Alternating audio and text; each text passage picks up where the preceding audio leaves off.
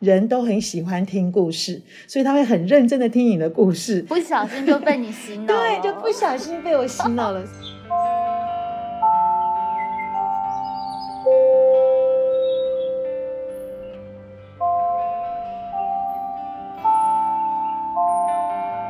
导师时间。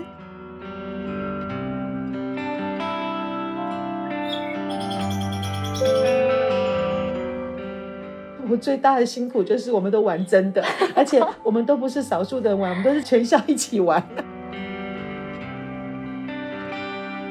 整个教育环境改变那么大，整个世界改变那么大，是我们在需要的学生不是只是会考试的学生，嗯我们需要会生活的学生，我们需要灵活的学生，嗯他可以到处嗯移动，然后他可以解决自己的问题。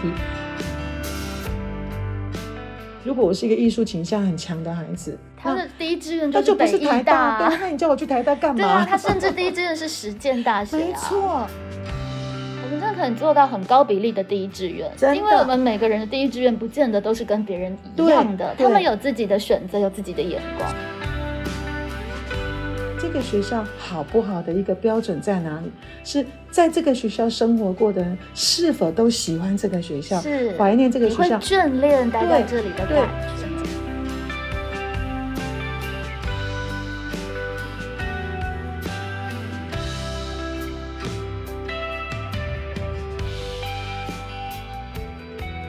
Hello，各位好想畅谈的听众朋友们，晚安！欢迎来到导师时间。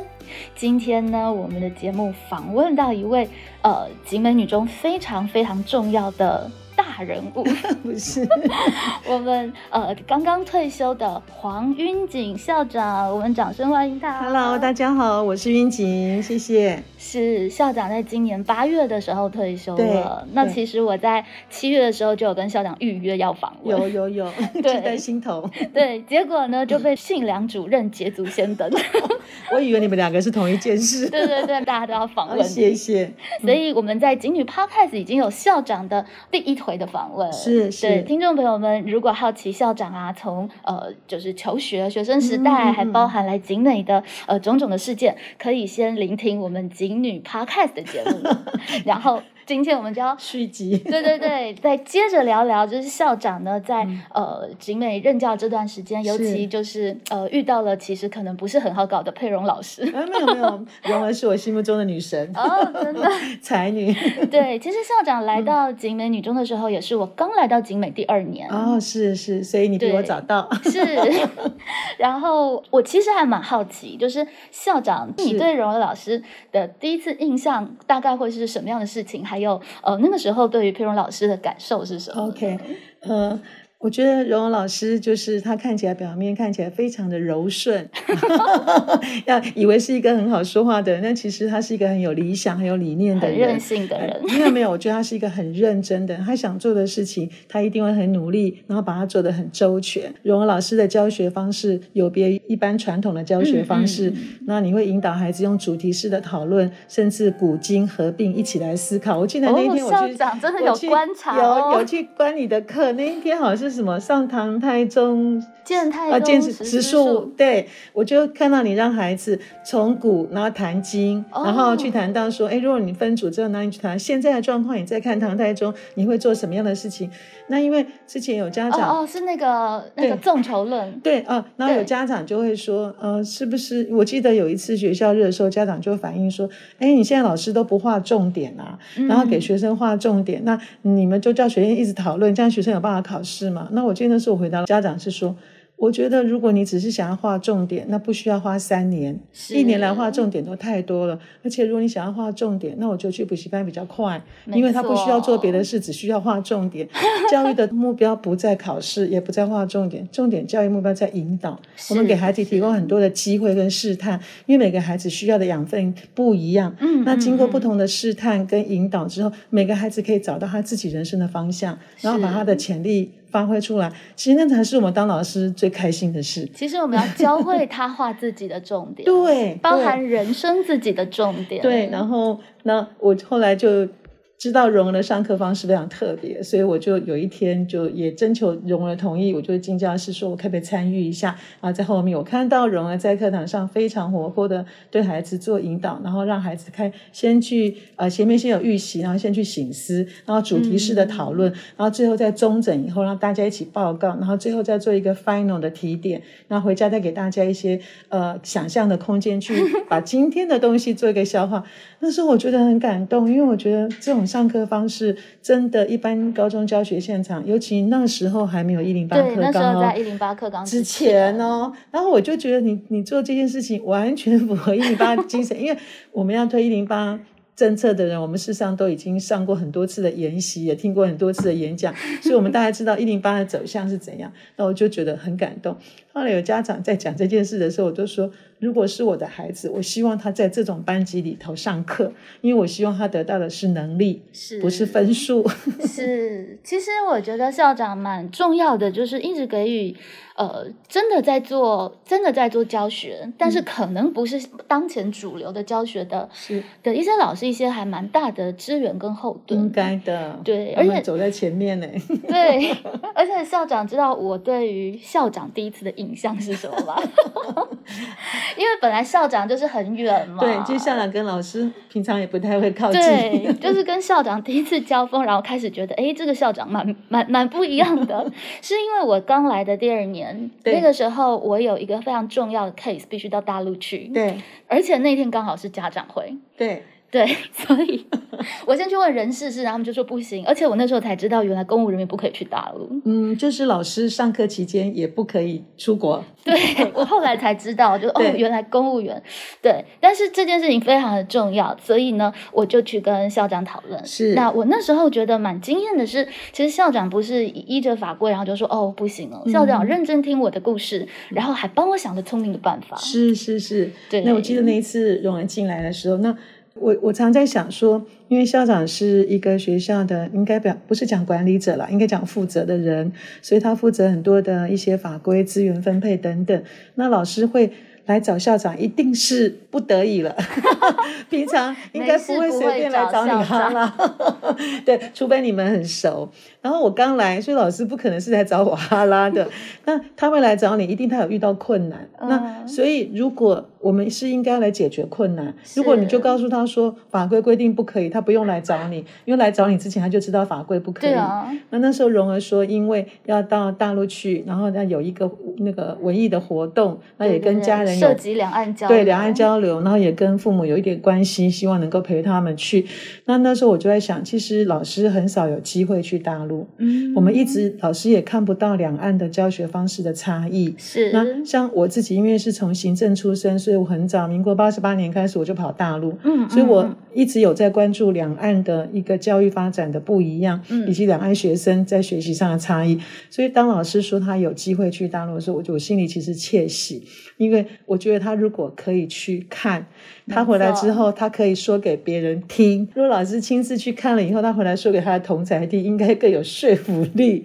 所以那时候我心理上就一直想要，呃，可不可以成全这件事？嗯嗯，嗯那也刚好我自己是行政出身，所以我其实知道法规是死的，是人是活的。是所以当你想要成全这件事情的时候，就是你如何让它变成一个适法性。嗯哼所以我记得我跟蓉儿说，如果你去做的事情跟我们学校的发展或教学是有相关的，是基本上。我可以承担这个责任，由我来负责。嗯你上一个千层，我来负责。是那这样人事他就没有办法再说法规，对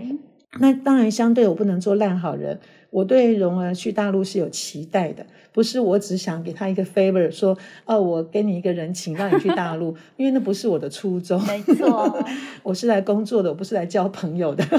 所以我会想到的是，蓉儿去大陆这件事对集美女中到底有什么帮助？是所以我就要求蓉儿说，你去完大陆之后，你必须做一篇报告。是，然后再来这篇报告不够，因为报告只有我会看到，人事会看 到。我希望你能够在你们国文科的教研会嗯去发表，嗯甚至引领他们讨论你在大陆所看到的，是不管是教学现场，或者是因为我知道你那次是跟译文有关系没嘛，错因为其实艺术就是生活，是所以我就很想透过你的嘴巴来说这件事。那我承担了一小部分责任，其实我心理上的私心是，我希望透过蓉儿的眼睛、蓉眼、蓉儿的嘴巴，去告诉景美雨中没有机会去看到大陆教学现场的老师，了解到我们的孩子未来所面临的竞争对象，他们现在处的环境是什么。没错，对，那我也谢谢蓉儿没有让我失望，因为真的他会来写一 篇好长的报告没，很充错实。然后那一次我记得他们教研会的时候，他在做报告，我也特别留在那边听，嗯，然后老师们也有一些问题跟他做双向的讨论。是那我觉得这件事非常有意义。如果当初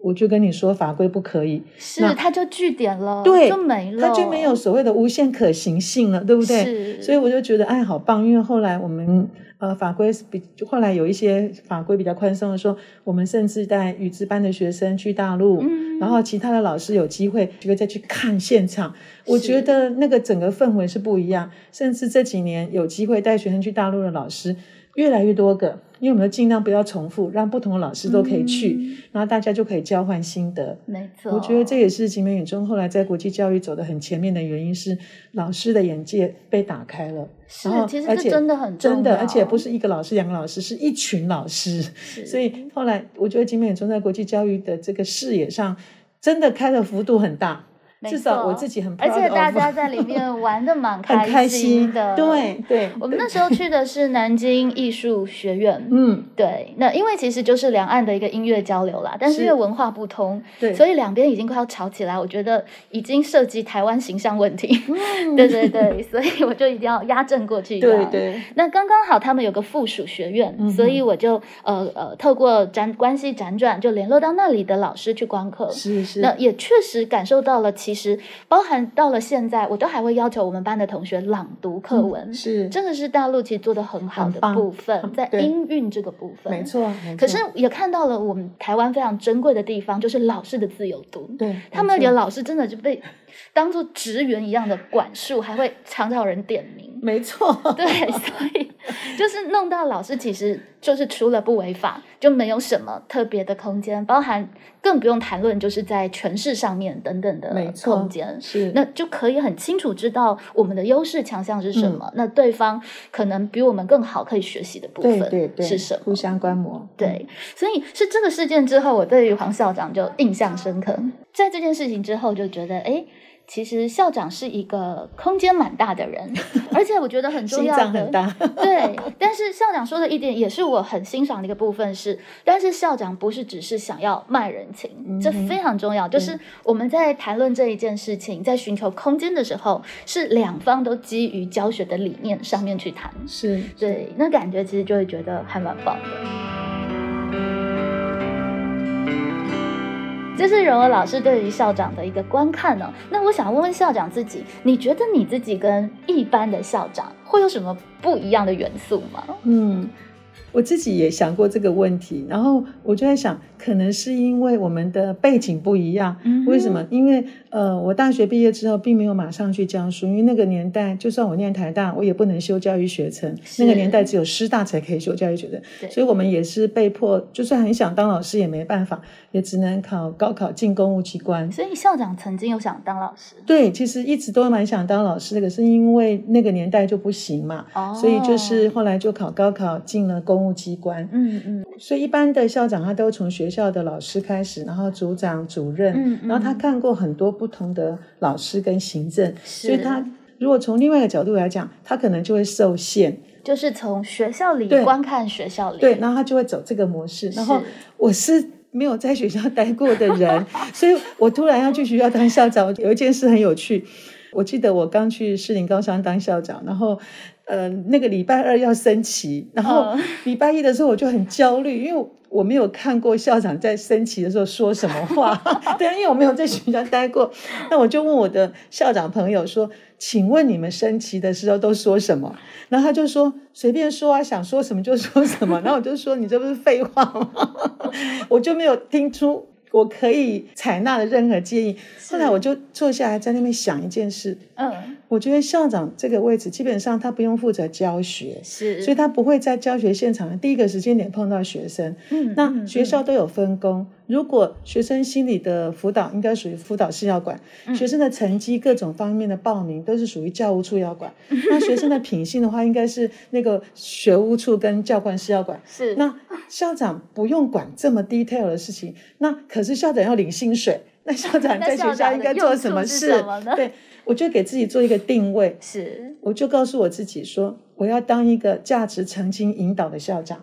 我嗯希望我带领的学生是一种观念上的澄清跟引导，没也许错也许我不能够在今天讲完，明天就看到成果，但是我期待这个种子播下去，有机会它会发芽。这也就是后面为什么我会说故事，嗯是因为你知道你要告诉别人一件事，如果你就直接呃挑明开宗明义的说，听的人没有感觉，对他也不知道为什么你会说这件事。可是如果你透过一个故事没去错引导，人都很喜欢听故事，所以他会很认真的听你的故事。不小心就被你洗脑了，对，就不小心被我洗脑了。所以，我这十五年当校长，基本上就一直说故事，一直说故事，大小场合就一直说故事。那有的故事是网络上看到的，或别人说过的，嗯，有时候是我自己想的故事。再后来，我就利用教学现场，我去创造故事，嗯然后再说故事。嗯，所以这就有很多的呃故事，一直生故事。 我开始觉得我很像一零一那个公主，就是有讲不完的 故事。 101页 的对对对。对，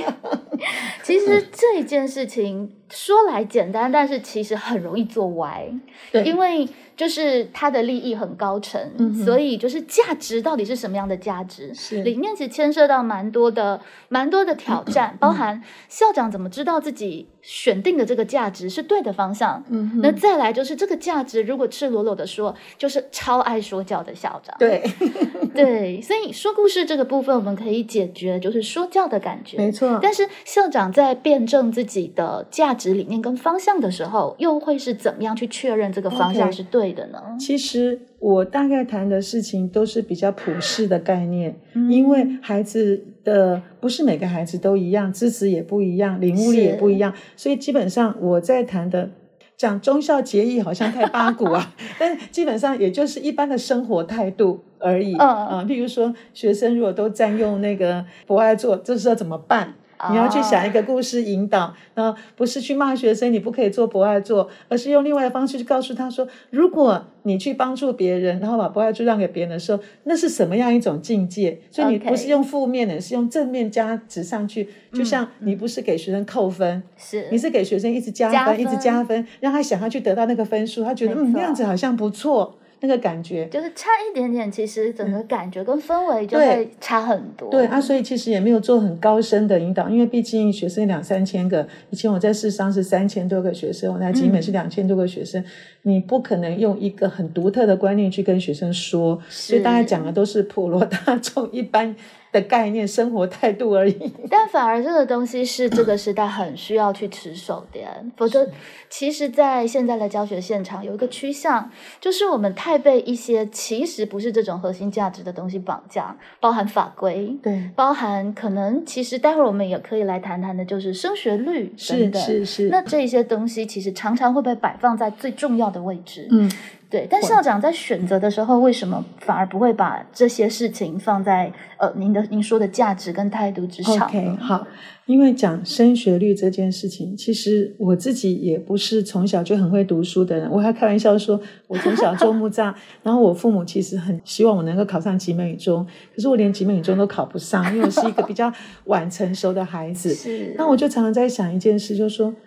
晚成熟的孩子，他是不是应该有机会成熟？也是嗯他他应该有机会被值得被等待。是那当然，这过程有很多，就是你要如何训练自己，变自己的教练啊，或你有没有遇到贵人啊？嗯但是我的意思是说，每一朵花都有它开的时间，不是每一朵花都同一个时间所开以。其实校长的整个成长历程，对于你成为校长之后的很多抉择，还蛮是有关系是的。我我想说，如果我从小就很优秀，然后都考第一名，然后我都去念北一女，虽然 我念的是台大，但是我也不是北一女去念台大。然后 校长呃，校长是太泰山高中，泰山高中对，就是北联最后一个志愿的学考台大生，我还觉得能去念台大。这个传奇的故事可以听警女 podcast，我觉得这也很酷。对，那个传对奇的前面有一段是，其实我的父母很希望我当老师，所以他们都把我的志愿写的师大师大。可是，在那个对年代，其实还在。戒严时期还没有解嗯嗯严，嗯那那个民意不是那么容易被抒发，言论自由这件事情不是那么容易被看见。是，可是那时候就发生了很多，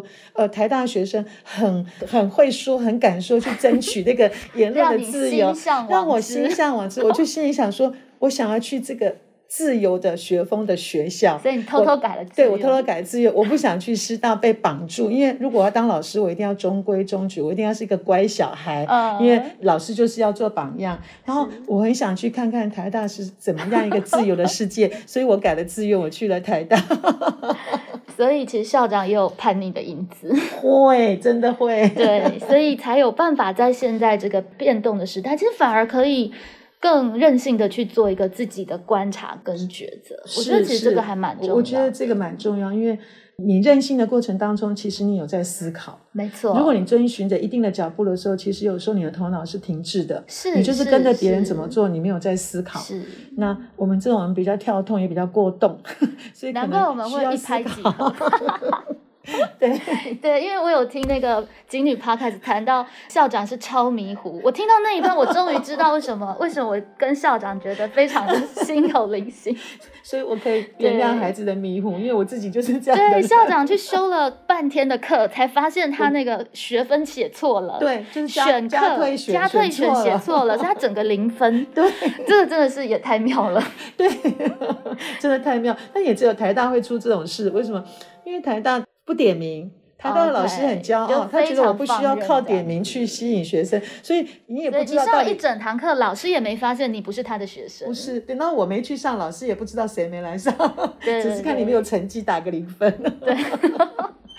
对，但校长其实就是会去争取，然后会是去把这个事情的原委说给教务处听，对然后希望可以取得呃另外的一个解补救的方措施。对那也刚好因为家里条件也没那么好，父母也没有受高等教育，他们也不可能帮我处理这些事，嗯所以我才有机会处理这些事。对因为我爸爸是农夫嘛，然后妈妈对又小时候躲空袭，也不认识字，还要养是家，所以其实他们在我的学习过程是没有办法。向一般的父母提供很多的意见，对他们只是告诉我说，如果你想念书，如果你能念书，你就尽量念，再辛苦我们都会尽量的去帮忙。对，这已经是当时爸妈可以做到对最大的对支持，所以苦而的嘛且才知道校长是住在文山区的山里对面，对，就是那个猴山坑，我们住在山上猴，山月那里。对猴山月下我面的们我村们庄。之后户外教育，我知道我们班要我知去玩，对，我知道，所对以我们老家就在山上。那个年代要把孩子养大，真真的的也不容易。然后对我们没有家庭背景，然后唯一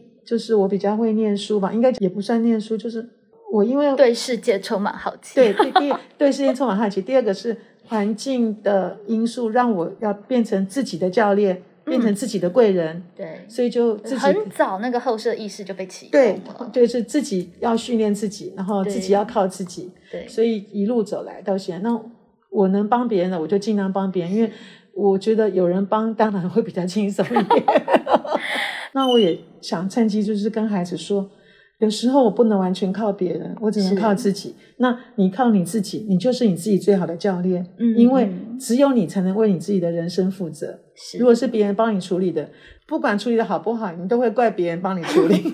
而且你会一直怕怕的，对就是你会对一直觉得，哎呀，那那我如果自己去处理，会不会搞砸了？对对就就比比较较没不有敢信自己心去做决定。没错，没对错。 所以为什么我们现在要故意放那么多难题给学生，也是因为这样。，对，就是让他自己去摸索。我觉得非常的棒。对我前两 个 podcast 在谈我们导师班，对，就是那个 那个开学典礼，我们班没有选干部，嗯哼，哦对，就是我都用许愿教学法。 ，OK，许愿教学法对，就是我希望我们班等一下可以好好的把书搬来发给大家，试试看大家怎么 做。是是对，那是，正因为都没有一个主事的人，所以所有的人都共同负担这个嗯是事情，是所有的人都要关照全局去想更好的办法。没。错没错嗯对，，虽然他们就给我发了一个半小时的书，用完我所有导师时间， 值得等待。对对，但是真的就是在他们慢慢上轨道之后，是你可是以看到他们自己的主动性，没错其实没是错蛮感人的。是是，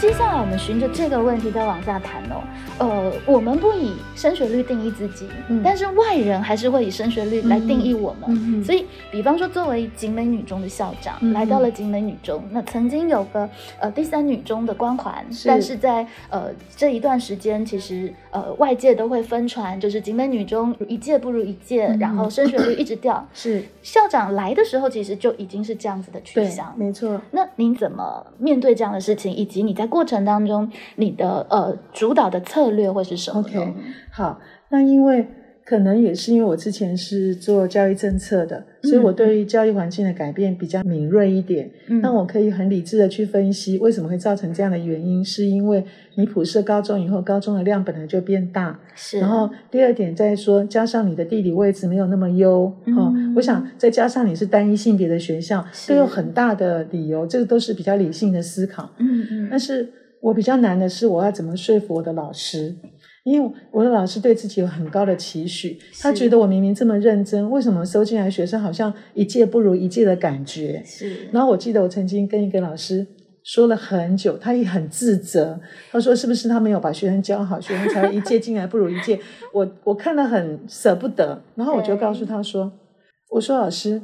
我觉得哈、不管过去的景美是什么样的景美，那都是过去的事情。昨天的太阳绝对晒不干今天的衣服。嗯哼，对我要去寻找的是今天的太阳，而不是昨天的太阳。是那在你寻找今天的太阳的时候，你的定位跟昨天的太阳是一样的吗？是，如果以前我们那种一试定终身，我们就是只会考试嗯，考几分就是几分，跟现在整个教育环境改变那么大，整个世界改变那么大，是我们在需要的学生不是只是会考试的学生，嗯我们需要会生活的学生，我们需要灵活的学生，嗯他可以到处移动。然后他可以解决自己的问题，这些东西考试都考不出来的。是所以，如果我可以把我的孩子教成他是一个很灵动的孩子，然后他可以到处移动，他可以解决自己的问题，甚至我可以培养他挫折忍受力，那他就算不去念书，我也都觉得成功了。嗯，所以嗯我我嗯其实我不是那么在乎成绩，再加上我们学校本来招生人数就多，这对个数学不好也知道嘛，人家收两百个、三百个，跟你收六百个、七百个，怎么会一样呢？ 就是你收到对最后的那个最低对落点，所以我后来告诉老师，我不在乎你进来几分，我也嗯告诉学生，我不在乎你进来几分，我只在乎你出去的时候有没有变成你想要的自己。没错，，对，所以我记得前两年好像有三个孩子自己拍个小影片去说这件事，他有说有一个就是我们班的学生，对，他说我们校长说不在乎我们进来几分，只在乎我们出去的时候，我们变成更好的自己。嗯那这几年我看到，我就是想要这个去鼓励老师，你不要管他几分进来，甚至我跟今年哈、也很巧，我们这几年的努力，然后今年有两个家长说冲着我们学校，冲着我把那三十二几分的送进来了。哦，对，那我告诉他说，你先不要高兴，你是三十二积分进来之后，你搞不好第一次月考就是全班倒数十名。为什么？ 因为我们重新洗牌，要站在同一个点了。是，然后高中就是一进来的时候，他科目变多，然后对方法不一学样，习方法他不开始同嗯在找学适合自己的读书方法，所以他需要一段时间。所以你不要认为他三十二积分，他第一次去段考就会考第一名，很可能他考倒数五名。我没有 骗你，我一定要先给你打针。虽然你说看我的面子把他送进来，但是我要先跟你说，有可能发生这件事，那你不要着急，是，因为他在第一次段考发生这件事情的时候，他才会开始去思考。嗯，我嗯怎么样可以找到适合我自己的读书方法？是我怎么样可以控管时间？那那才是他在这一次段考得到最大的收获。嗯哼，所以我其实一直都在跟老师讲这件事，然后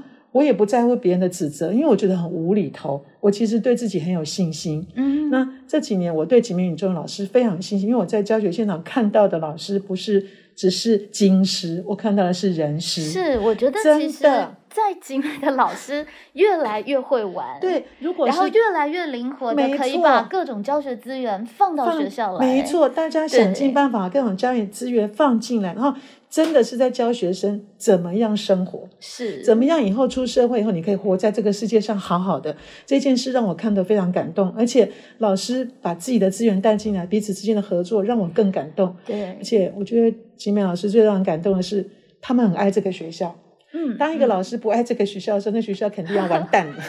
然后又很乐于分享，真的，这个风气也是慢慢，我觉得其实校本课程影响很大，，对，对我们花很多力气。你看校本课程，我们前前后后花了三年，然后加上示范，是然后一，而且批都有不是那种挂羊头卖狗是玩肉真这的种哦，真的是跨科共备我哦。上次去做那个，每次我对去申请经费报告的时候，我都说。 我最大的辛苦就是我们都玩真的，而且我们都不是少数的人玩，我们都是全校一起玩。对，那也真的让各科就是比较在做实验教学的老师嗯可是也是以碰头，没错。对，嗯也因为这个阵痛期我们一起走过了，所以今天我们才能够各科我都可以看到开花结果，没有问错题。那没错后面再有什么困难来，我们还是可以用这套模式继续往前，我们是就不等于会是这个风投气降已了经起来了。真那的老师们很，因为有时候不是分享者的问题，嗯是是可能你分享了，别人可能会觉得你怎么那么爱现呐、或什么，就是你会有一些这种顾虑。但是其实在整，至少在整个校本课程的团队里面，完全不会有这真的种负担。而且校本课程的对团队还会就是有新的伙伴进来，所以表示是对全校都在做这件事。对，那对嗯连带着像是比方说课资啊等等，就这个风气其实慢慢的就会变成，呃，大家是很习于去呃请教乃至资深的老师。我们校本课程在早嗯几年实践的时候，真的是每一个教室后面都放红色的塑胶椅，没，错，然后各个老师都可以自由的走进来有听。有，现那我在还有。真 的很感动，就是有资深的老师，其实他就真的会非常的诚恳的坐在后面听嗯你一个很之前的老师在上课，然后还认真写笔记。有有有，我们今年一起退休的老师，我在前两年都看他在做这件事。 对 啊，你很感真的动觉得 非常感动，而且大家都做的非常的自然。对这个其实我觉得就是一个学校的真正珍贵的资对源。我后来我想要说的就是说，什么样的学校是一个好学校？是升学率很高的学校嘛？我记得前两天有一个人在网络上分享了一段给我的留言，他说：“我每一年都教孩子来来去去，但是我不怎么看到孩子出去之后会再回 来。可是我看到集美女中的学生很奇怪，他们去念大学之后，很爱甚至回出来社会之后，常常回校园。他是说我的朋友常跟我分享，那所以我其实心理上有一个尺，我就会认为说。这个学校好不好的一个标准在哪里？是在这个学校生活过的人是否都喜欢这个学校，是怀念这个你学会校，眷恋待在这里的对感，觉。像这里的老师，他很喜欢这里的环境，他喜欢在这里工作。离开的学生很怀念我曾经在这里过，他再回去找他过去的那份感觉。是那老师、学生都喜欢的学校，不就是最好的学校 吗？这个跟其他都没有关系，就是真正的感觉，就是我很喜欢这个地方，是它它对我有生命有很重要的意义。那嗯我这几年看到的，真的大多数的学生跟成绩好不好都没有关系。其实我很喜欢去年我们的，就是最新这一届我们的 slogan，嗯，我们期待的是喜喜欢欢景景美美的 你。你。对你来到这里，你是真的喜欢这里的老师的上课认真的氛围，对喜欢这里呃有一点点管束，不对是完全自对由，当然当然，对不对？但嗯是也还会给你有很多尝试空间，没你要错见闻绝对多的是机会，这样子的一个学习现场。是对啊，我相信那个冲着校长来的三十二几分的 人，绝对不是因为这里升学率很好他才来到这里，一定是这里有升学率以外吸引他的东西。是，那因为对升学率这件事情有很多的因素在，不不是不完全都是怎么讲，就是不是一个面向啦，是这个也很难讲。而且我以前常举说，如果我是一个艺术倾向很强的孩子，他那的第一志愿那就不北是艺台大对啊，那你叫我去台大干对嘛？啊，他甚至第一志愿是实践大学、啊。没，错，我们班有个同学，他就是硬是要去读东华，因为他想要远离城市。没，错，就是对你去的地方是不是你喜欢的地方？是你进来的时候，我们在等喜欢景美的你；然后对你出去的时候，我们希望你去到你喜欢的喜欢地的方。地方那啊我就觉得我问心无愧了，是我们就问心无愧了，对我们就做到。我们真进的来的人喜欢，我我们们出真的去的可以人很做高到哦兴去他想去的地方。我们真的可能做到很高比例的第一志愿，真的因为我们每个人的第一志愿不见得都是跟别人一样的，对他们对有自己的选择，有自己的眼光。所以有时候对家长拿这个东西来衡量我们，我有时候心理上还还偷偷的想一下说，如果是这样的家长，他不认同我们的理念，那他啊不别要来进来也也算好了，，不来也 就 要算不了。然我们还跟他的理念拔河。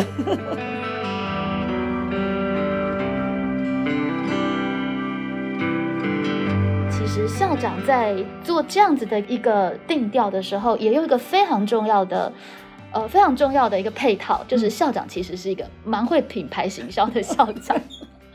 这个部分校长是有意为之，还是不知不觉就是无心插柳呢？其实应该一开始也是解决那个困境吧，因为一直被套着那个升学率，我自己都觉得喘不过气，而且我明明就不认同这件事，因为升学率的面向太狭隘。是啊，而且它已经是一个，就是现在一零八课纲希望可以去去除的一个对指标了。对，没错，我们希望用多元的观点去看待孩子。没错，所以对我其实，在行销学校的部分，我想要做的就是市场区隔。嗯我想要嗯，我不要，我跟别人不一样。如果你喜欢我们，你再来。所以我是想做的第一个是市场区隔，第二个我想做品牌行销是，我想把我很棒的地方让别人知道。是因为你们误会我，是因为你们不了解我，你不是知道我们的好在哪里。所以这几年我们一直在做的事情就是，我们希望告诉你我们的好在哪里。如果你欣赏我们的好，你就进来跟我们一起好共好。 一起玩耍。。对，一起共好。而且我们这里就不需要，就是啊，你一定要怎么样的，没考六十几分，没考上台大不医用科不，用你就要痛哭，就不需要这不样用，子真的不用。对每个孩子都可以开开心心回来找老师，因对为他就很有自信，这不是最重要的嘛？是，而且这个时代确实有非常非常多的产业，其实需要的正是这样的人。没错你，一直死死的读书上去，其实你反而不知道怎么样在这个呃，就是未知多元的世界活得是更好。没错，嗯，我们再回过头来谈那个校长哦，其实嗯校长还有一个、呃，跟柔儿老师一样的出身，叫做中文系。对， 我们顺便来帮中文系广告一下好啊好了。中文系其实很多人都不知道出路是什么，你是看就可以当校长啊。 没有了，没有。我我记得好像只有师大叫国文系嘛。是，那国文系它因为负责教学的任务，所以是文化比较主导。那是像我们中文系基本上学的是文学，没所以我不错知道荣儿跟我们一不一样。像我们台大讲的文学，其实它有中西文学比较，嗯嗯所以我们不会只 focus 在呃比较比较像文化的部分。是那但是在很多文学的赏析，甚至报道文学，在那个是年是代很是新的东西，我们都有接触没到。错，对，那我后来觉得，我这么会写文章，我这么会说话，可能跟念中文系有关系，因为那个对文字的敏感度没比较错强烈。我觉得其实确对实是有被训练 到，对就你是可以去把一件事情就剖析的比较细致，没错，然后观察到别人没观察到的价值。对，或者对一句话可以用一句话说完了，你绝对不会说十句话，对，家学生都不会觉得你啰嗦，因为学生都说想要讲话很快又很快讲完，因为我通常讲话不会超过三分钟，嗯所以他哼，如果都没有听一下，就不知道刚刚到底讲什么。比较专心听这样 子。嗯校长是从什么时候开始经营脸书的？因为脸书我觉得也是校长还蛮强力的 OK 行销管道。对我以前其实对这个这个新兴科技并不是很熟悉。嗯我记得早年的时候好像是部落格，是，对不对？那时候也有稍微写一下。后来脸书我发现，呃，是一个很好的行销工具，而且嗯嗯脸书就是，如果你是我的朋友，反正我写，你要不要看随便你，我也没有特别丢给谁。嗯没有那么强对制性。然后后来其实我就比较否行销，就是我就把它比较希望当成是学校可以曝光的工具。是，所以我记得新郎主任在经营那个我们学校集美的粉丝页，是我也是是小编，所以我也常常写 OK 东西在上面。嗯 后来家长发现，他说：“小，那我是小小编，我提供你材料，以后你你需要什么照片，再跟我说。县民县民 对”对对那我有时候讲，我就是讲我想讲的，虽是然我有行销的那个，我比较少讲私事，除非是我比较有感觉的，譬如说我跟我的母亲之间的是故事，是或我跟我朋友之间很真诚的故事，我当然比较少讲我去哪里吃喝玩乐，因为我觉得那些跟别人没关系。哦，我只是如果讲到比较深层情感的东西，我只是想要呃抒发发，让大家知道说，也让其人家实知道校长有人性化的一面。对，就其这实样我觉得台湾的人情很美，然后有时嗯候朋友之间有一些误会是难免，但是你都没有看到很真诚的那个部分。是那我自己看到了，我想跟大家分享。是所以我其实是比较柔软的心吧。我我我一直觉得台湾人真的很可爱，嗯，那真的是嗯嗯很善良，然后呃很很棒的一种 感觉吧。其实就是单纯说故事，对但对是对在说这个故事的过程当中，有一些意图，希望把不管是学校或者是台湾的美善可以对传，达。我是这样，想的。但是好像现在同学都不太用脸书了，他们我知道，他们都到 IG 去了。可是哦道 IG 他们都是放照片然后很少再写文字，对不对？哦文字的叙述很少，有时候 是感觉不到那个很细腻的东西，没所以我错还新娘也有帮我做 IG，可是我就很少用，因是为我不想丢一个照片然后随便写两句 话，就那个好像没办法表我达也出我的还有内心哎、对我也还有一点不太习惯。不过我们班有成立自己的班长，啊啊，那个没问对，题，就是我自己再去研究一下 他们都怎么玩。 对对对对对对，因为以前我也会请他们就是写课堂杂技在 FB，、嗯后来发现好像他们真的离 FB 太远了。对对对对那也因是为一代的趋势。对，没错。然后那个那个软体其实会不断的更新，因为未来也会有新的东西，各取所需吧。嗯我是当成在写文章，所以我也会把我写过的东西都收集起来。当做自己的一个生命记录嘛，对对对对对对对，就非常多，非常多用途的对对对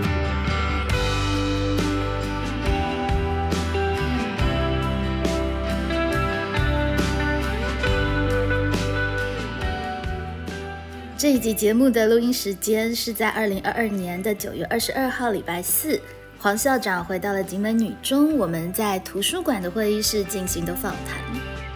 当天我们相谈甚欢，也聊了很多的东西。接下来的内容呢，是校长分享了他的领导哲学，也谈到了在景美女中几件比较重大的行政事件，关于校长这个身份的承担以及他过程中的处境。最后，校长也分享了在刚刚退休的时候，其实他有一点点慌张，不知道自己要怎么样安顿自己。不过呢，校长很快的就找到了他的方案，而且玩出了很多让人耳目一新的退休生活哦。想要知道更多黄云锦校长的领导哲学以及生命故事，别忘了锁定《好想畅谈》，我们下回再聊喽，拜拜。